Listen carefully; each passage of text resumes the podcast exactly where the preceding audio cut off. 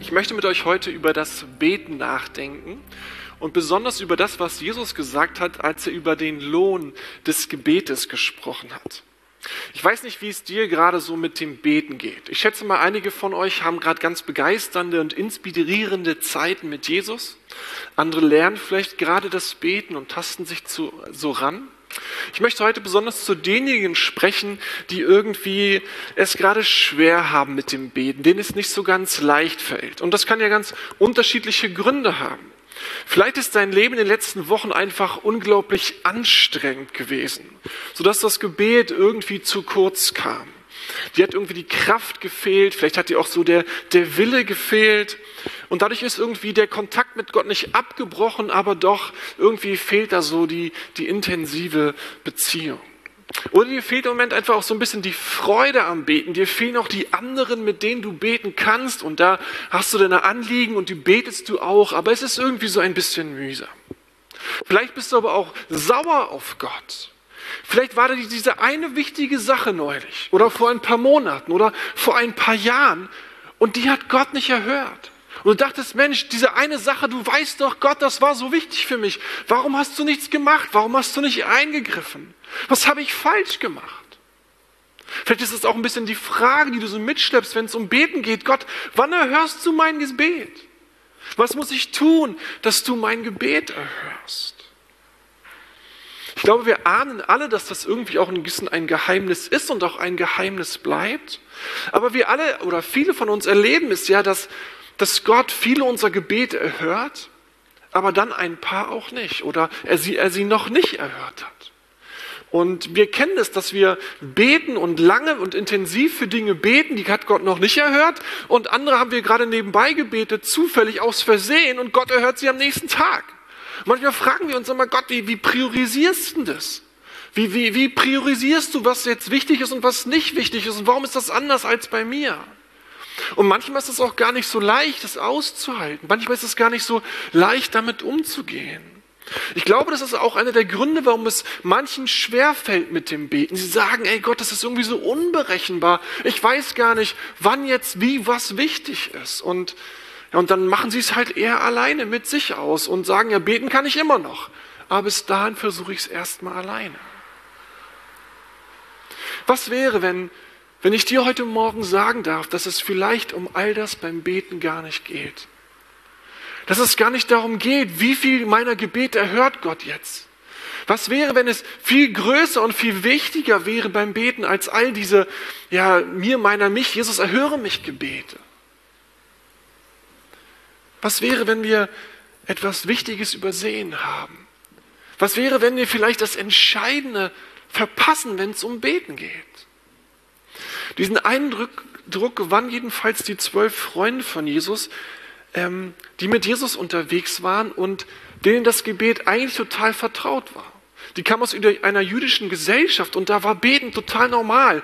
Die Jünger kannten hunderte von Gebeten auswendig. Die konnten ganze Passagen aus dem Alten Testament aufsagen und wussten, wie man betet. Aber wenn sie Jesus zusahen, wie er betete, dann hatten sie irgendwie den Eindruck, irgendwas müssen wir verpasst haben. Wenn er zurückkam vom Gebet, war er anders. Überhaupt, er hörte Gott viele Gebete von Jesus und sie fragten, wie macht er das? Eines Tages ergab sich die Gelegenheit, dass sie mit Jesus darüber sprechen konnten. Und sie haben gefragt, Jesus, könntest du uns das Beten beibringen? Und zu ihrer großen Freude sagt Jesus, ja, das mache ich total gerne. Und da waren sie auf einmal ganz aufgeregt, wahrscheinlich haben ihre Notizbücher gezogen, gesagt, Jesus, sag an, ich schreibe mit. Und Matthäus hat tatsächlich mitgeschrieben, einer der Freunde von Jesus, und hat in seinem Buch, in seinem Lebensbericht über Jesus, wir nennen das, wir nennen das das Evangelium von Matthäus, hat darin aufgeschrieben, was Jesus über das, über das Beten gelehrt hat. Und ich möchte aus dem sechsten Kapitel dieses Buches von Matthäus vorlesen.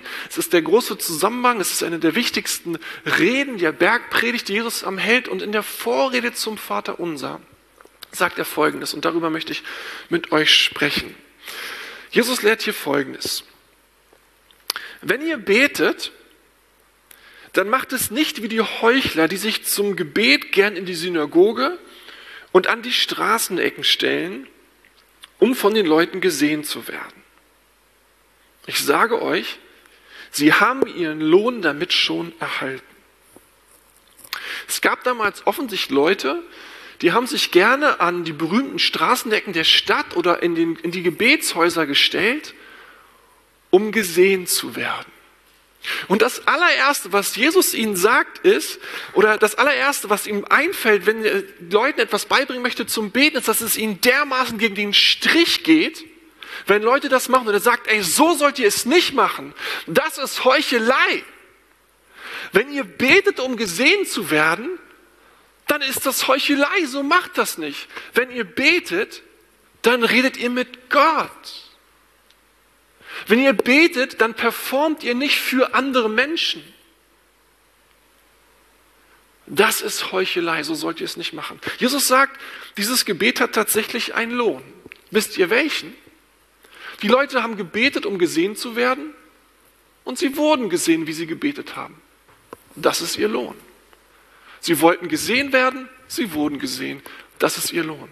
Und Gott, macht er jetzt nichts mit dem Gebet? Nee, der macht nichts. Die Leute wollten Applaus, sie haben Applaus bekommen und das war's. Wir überspringen mal einen Vers. Jesus fährt fort in Vers 7.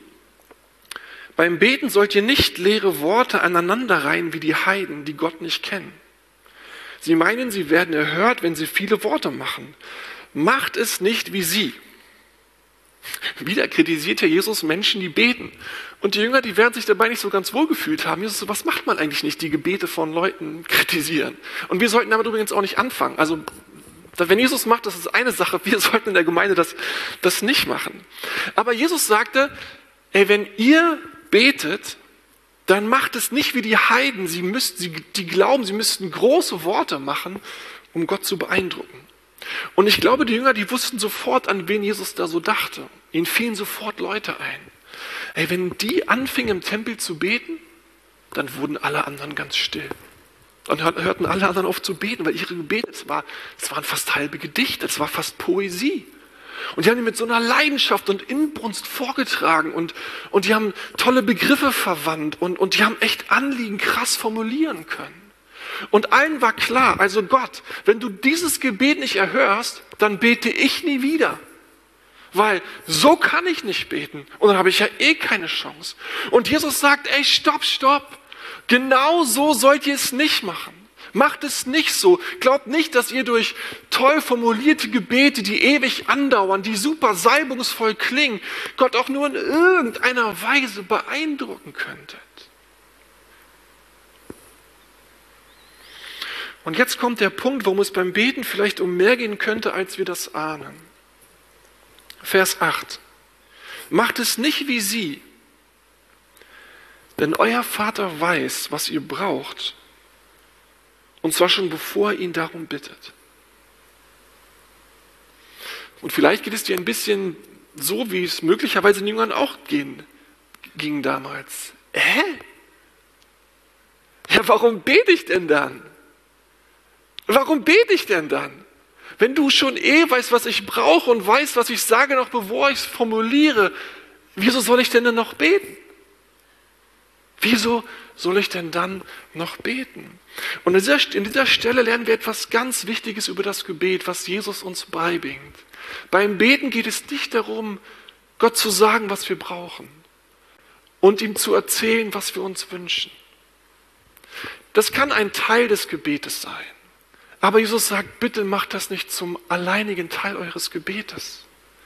Es ist in Ordnung, Gott sein Herz auszuschütten. Natürlich, da kann man auch mal seine Wünsche formulieren und seine Bitten vortragen. Aber Jesus sagt, bitte lasst es nur einen kleinen Teil des Gebetes sein. Bitte macht das nicht zum ganzen Teil eures Gebetes.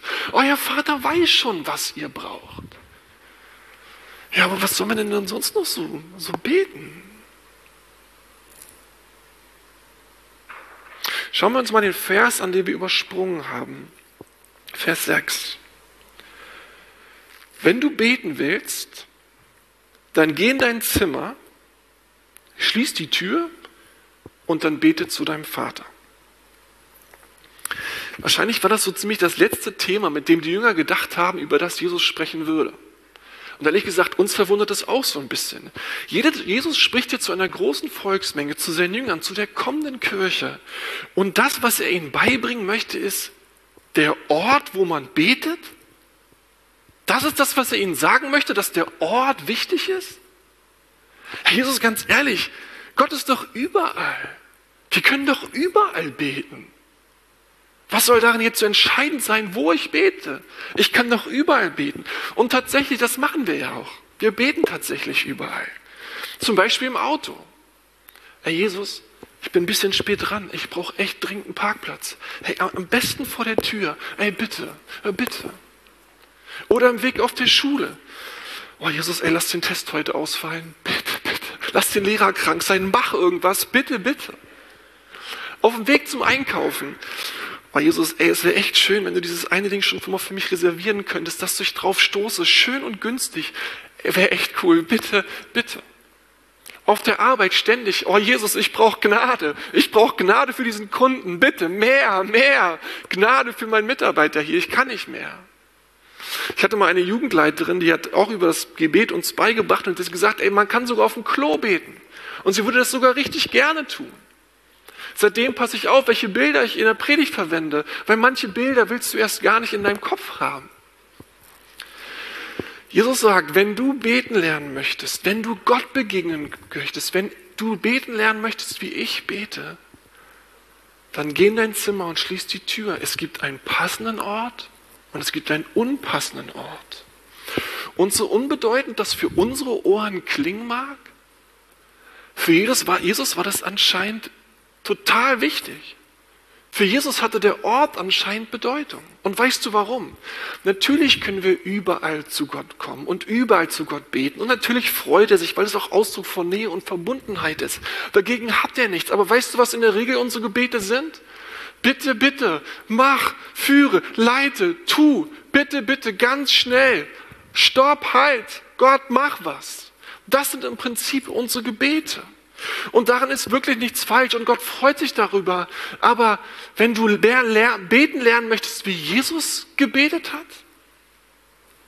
dann geh in dein Zimmer und schließ die Tür. Jetzt musst du allerdings wissen, wenn wir die Lebensgeschichte von Jesus angucken, der ist nie ins Zimmer gegangen und hat abgeschlossen. Jesus ist immer in die Wüste gegangen und hat dort alleine gebetet. Also er wollte es uns schon ein bisschen einfacher machen. Wir sind dankbar, dass wir nicht immer in die Wüste müssen, dass wir ins Zimmer gehen dürfen, um dort abschließen zu können. Aber der Punkt ist ja klar. Gott, Jesus sagt, wenn du beten lernen möchtest, dann geh an einen Ort, wo du alleine mit Gott bist. Und das macht den großen Unterschied. Das wird einen großen Unterschied machen. Man kann das ganz gut mit einer Ehebeziehung vergleichen, finde ich. Bianca und ich, wir wir lieben uns und verstehen uns in der Regel auch ganz gut. Aber wenn wir immer nur reden, was der Alltag so gerade ist, so äh, wer kümmert sich um die Kinder, wer bringt sie, wer holt sie ab, wer, wer macht die Wäsche, wann kommst du, wann komme ich, wann machen wir was, wofür geben wir unser Geld aus, dann reden wir zwar miteinander, aber trotzdem kann es sein, dass irgendwie wir uns nicht sehr verbunden miteinander fühlen. Und in der Regel sagen wir uns das dann irgendwann auch. Dann sitzen wir nebeneinander, fühlen uns, lieben uns eigentlich. Und in der Regel ist Bianca die Erste, die das dann sagt, dass sie sagt, ey, ich, ich, ich fühle mich gerade irgendwie so weit weg von dir. Und in der Regel denke ich danach und sage, ja, es geht mir auch so. Und es ist nicht, weil wir nicht miteinander reden würden, aber wir reden halt über ganz viele Dinge, wo wir das Leben organisieren, wie wir die Dinge irgendwie hier hinkriegen, die halt so organisiert werden müssen. Aber es macht halt den riesen Unterschied, ob man miteinander über die Dinge spricht, die eine Ebene drunter liegen. Es ist ein Unterschied, ob man einerseits irgendwie guckt, wie kriegt man das Leben organisiert und wie hält man das, das ganze Chaos des Lebens im Griff und wann begegnet man sich und es hat Interesse und hat Zeit und stellt Fragen, hört zu, gibt etwas von sich preis, erzählt wirklich etwas und hat Aufmerksamkeit für den anderen. Und das ist in der Gottesdienstbeziehung eben, Gottesbeziehung eben auch so. Du kannst ganz viel mit Gott reden, aber dich eigentlich nicht mit ihm verbunden fühlen die Verbindung, die Nähe, die Gottesmomente, die erlebst du eben dann, wenn du dein Zimmer gehst, alleine mit Gott bist und Zeit da ist, ihm zu begegnen. Vielleicht denkst du, Mann, ey, wie konnte ich das nur vergessen? Wie konnte ich das nur vergessen? Danke, Jesus, dass du mich erinnerst. Vielleicht denkst du auch so, ey, sowas habe ich noch nie gehört. Ey, voll gut, da liegt voll viel vor dir, was du entdecken kannst. Da gibt es richtig viel für dich zu entdecken. Aber Jesus ist der Ort deswegen so wichtig, weil Beten viel mehr ist als die ganzen mir, meiner, mich. Jesus, erhöre mich Gebete. Das ist ein Teil, aber es soll ein sehr kleiner sein.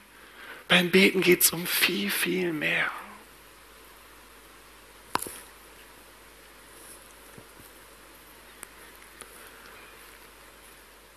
Der Vers geht weiter. Wenn du beten willst, geh in dein Zimmer, schließ die Tür und dann bete zu deinem Vater, der im Verborgenen ist. Ich wette, als Jesus das gesagt hat, hat er ein bisschen gelächelt. Stimmt, man kann Gott nicht sehen. Haben die Jünger so genickt? Ja, genau, man kann Gott nicht sehen. Ja, siehst du, deswegen musst du in dein Zimmer gehen. Weil Gott im Verborgenen ist. Und wenn du durchs Leben rennst, du so beeindruckt bist von allem, was du siehst, dass du Zeit brauchst, dich einzulassen auf den Gott, der verborgen ist, den du nicht siehst, deine Herzensohren, deine Herzensaugen aufzumachen, dich einzulassen auf diese unsichtbare Welt, auf die unsichtbaren Realitäten und wer der Gott ist, mit dem du jetzt sprichst. Wenn du beten willst, geh in dein Zimmer, schließ die Tür und dann betest du deinem Vater, der im Verborgenen ist und dein Vater, der ins Verborgene sieht, der wird dich belohnen. Jesus sagt, wenn du alleine mit Gott bist, dann sieht Gott dich. Dann wird er für dich da sein. Dann wird er in besonderer Weise dir begegnen, wenn du nicht da betest, wo andere dich sehen, wahrnehmen und dir applaudieren können.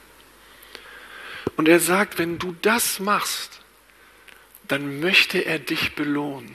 Jesus sagt hier, wenn du das machst, dann verspreche ich dir, dann verspreche ich dir, dann wird Gott dir das zurückzahlen. Jetzt sagen wir, na gut, dann wissen wir endlich Bescheid. Wenn das der Grund ist, warum, warum, ich noch nicht habe, was ich haben möchte, dann mache ich das natürlich. Wenn das der Grund ist, warum ich noch nicht befördert worden bin, sie noch nicht zurückgerufen hat und, und ich noch nicht gesund geworden bin, dann gehe ich jetzt immer in mein Zimmer und schließe mich ein. Wo ist das Problem? Nee, ganz so meint Jesus das nicht. Er sagt hier nicht, wenn du in deinem Zimmer gehst, bekommst du, was du willst. Aber was er sagt ist, wenn ich, wenn du mich so zu einer Priorität in deinem Alltag machst, dass du mich suchst, wo du kein anderer dich sieht, wo du mit mir ganz alleine bist und du Zeit mit mir verbringst. Und wir über Dinge sprechen, die nicht nur das Leben, das, das, das Chaos im Griff halten wollen, sondern über die Ebenen, um die es wirklich geht. Dann verspreche ich, dann verspreche ich dir, ich werde dich belohnen. Gott wird dich belohnen. Ist das nicht kurios, dass Gott das sagt? Ich meine, wenn Gott die Mitte und das Zentrum des Universums ist, dann ist es doch eine Selbstverständlichkeit, dass wir kommen. Dann ist doch eigentlich, dann darf er doch erwarten, dass wir kommen. Aber hier zeigt sich wieder die ganze Großzügigkeit Gottes, die ganze Freude Gottes an uns. Er sagt, ey, wenn du zu mir kommst, wenn du mich zu einer Priorität in deinem Alltag machst, du sollst schon vorher wissen, ich werde dich dafür belohnen. Ich werde dich belohnen, weil ich mich so sehr freue, wenn du kommst, dass du schon vorher wissen sollst, ich werde dich belohnen. Ich werde dich dafür reich beschenken, wenn du mich zu einer Priorität in deinem Alltag machst. Jetzt führt Jesus hier nicht weiter aus, was der Lohn ist. Von daher von hier aus verlassen wir jetzt den Text ein wenig. Aber natürlich kann Gott auf jede erdenkliche Art und Weise unser Leben mit seinen guten Gaben reich beschenken und uns reich belohnen, wenn wir ihn zur Priorität in unserem Alltag machen. Aber über eines bin ich mir ziemlich sicher.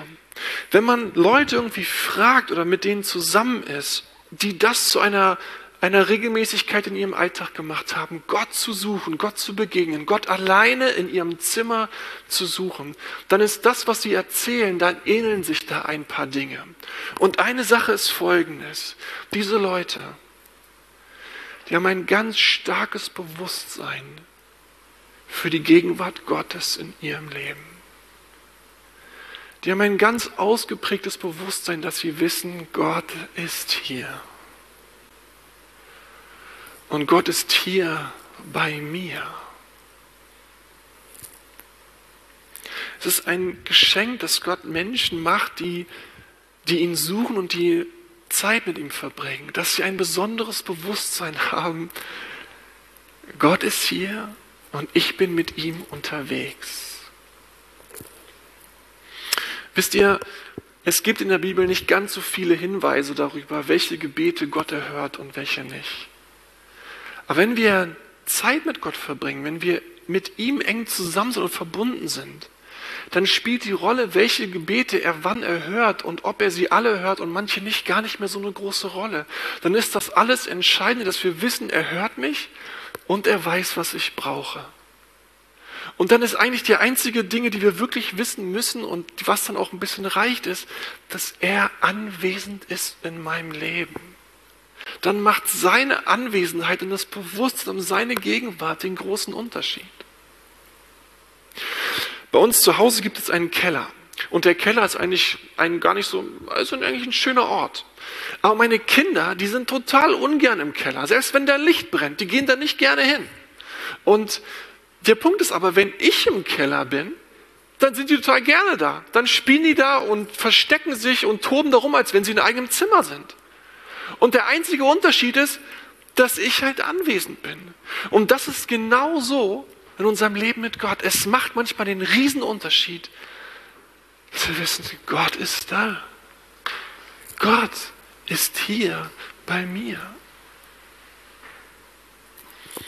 Stell dir mal vor, du verbringst jeden Morgen ein bisschen Zeit mit Gott alleine in deinem Zimmer. Und in dir wächst das Wissen um die Gegenwart Gottes in deinem Leben. Und stell dir mal vor, dieses Wissen wächst. Er ist bei mir. Er wird mich durch diesen Tag begleiten. Ich werde mit ihm, er wird mir einen Weg bahnen, egal was kommt. Ich werde mit ihm über alles überwinden, was sich mir in den Weg stellt. Und er hat einen Weg für mich. Würde das nicht in dem Erleben des Tages einen großen Unterschied machen für dich? Stell dir mal vor, du verbringst morgens Zeit mit Gott alleine in deinem Zimmer und das Bewusstsein in, über seine Gegenwart in deinem Leben an diesem Tag wächst und wächst. Und du, egal in welcher Stunde du bist, du weißt, Gott ist da. Würde das sich nicht vielleicht auswirken auf deine Beziehung, dass du auf einmal anfängst, gnädiger mit deinen Kindern zu sein, weil du weißt, Gott ist hier? Wäre das nicht der Hammer? Stell dir mal vor, du fängst an, jeden Morgen Zeit mit Gott zu verbringen und ihm dein Herzen zu halten und seine Liebe fließt.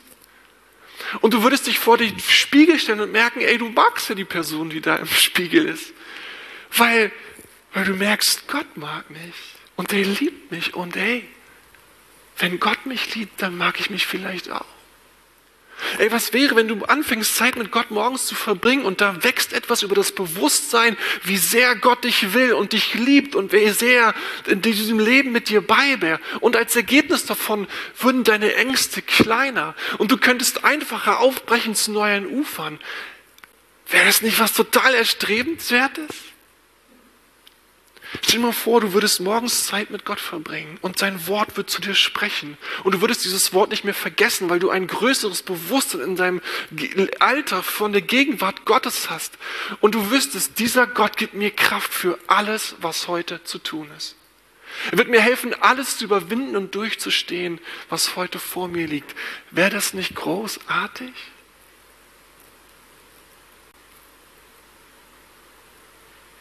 Ich möchte dich einladen,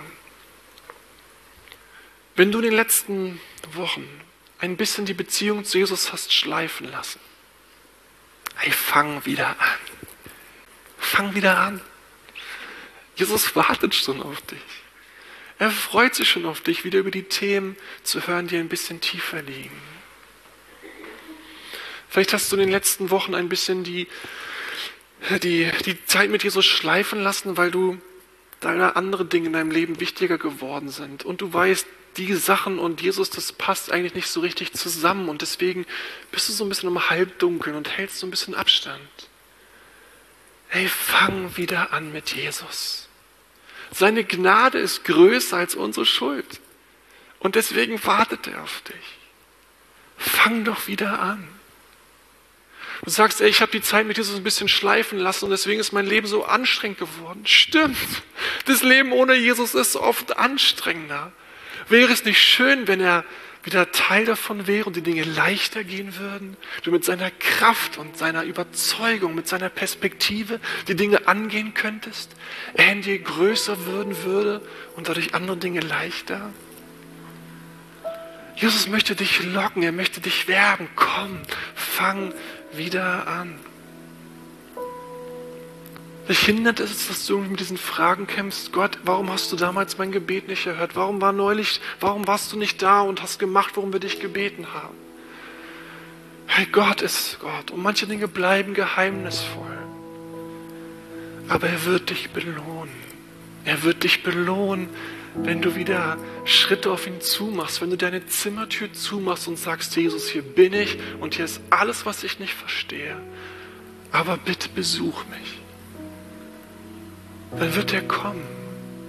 Und seine Anwesenheit in deinem Leben wird dir helfen, mit allem umzugehen, was da ist. Ich möchte mit uns beten. Jesus, in deinem Leben ist zu sehen, wie das Überragende an dir, der Unterschied zu allen anderen war die Gegenwart deines Vaters in dir und dass du deinen Vater sehen konntest und wissen konntest, was er vorhat und in diesen Spuren gewandelt bist. Du bist in den Werken gewandelt, die Gott schon für dich vorbereitet hat. Und Jesus, du sagst dir, dass da ein Geheimnis drin liegt, dass, du uns, dass der Vater uns belohnt, wenn wir ihn alleine suchen. Und du lockst uns und wirbst um uns, das zu einer Priorität zu machen, diesen Alltag mit dir zu gestalten. Und ich möchte dich bitten, dass du uns hilfst, jedem von uns, der irgendwie Zeit mit Gott hat schleifen lassen am Tag, es wieder zur Priorität zu machen, weil wir wissen, es macht den großen Unterschied. Ich möchte dich bitten, dass du uns besuchst, wenn wir die Tür zumachen. Und möchte dich bitten, dass wir wieder Freude haben, uns von ganzem Herzen leicht und locker auf dich einzulassen. Jesus, danke, dass dein Segen real ist, dass dein, dass dein Segen, an dem wirklich alles gelegen ist.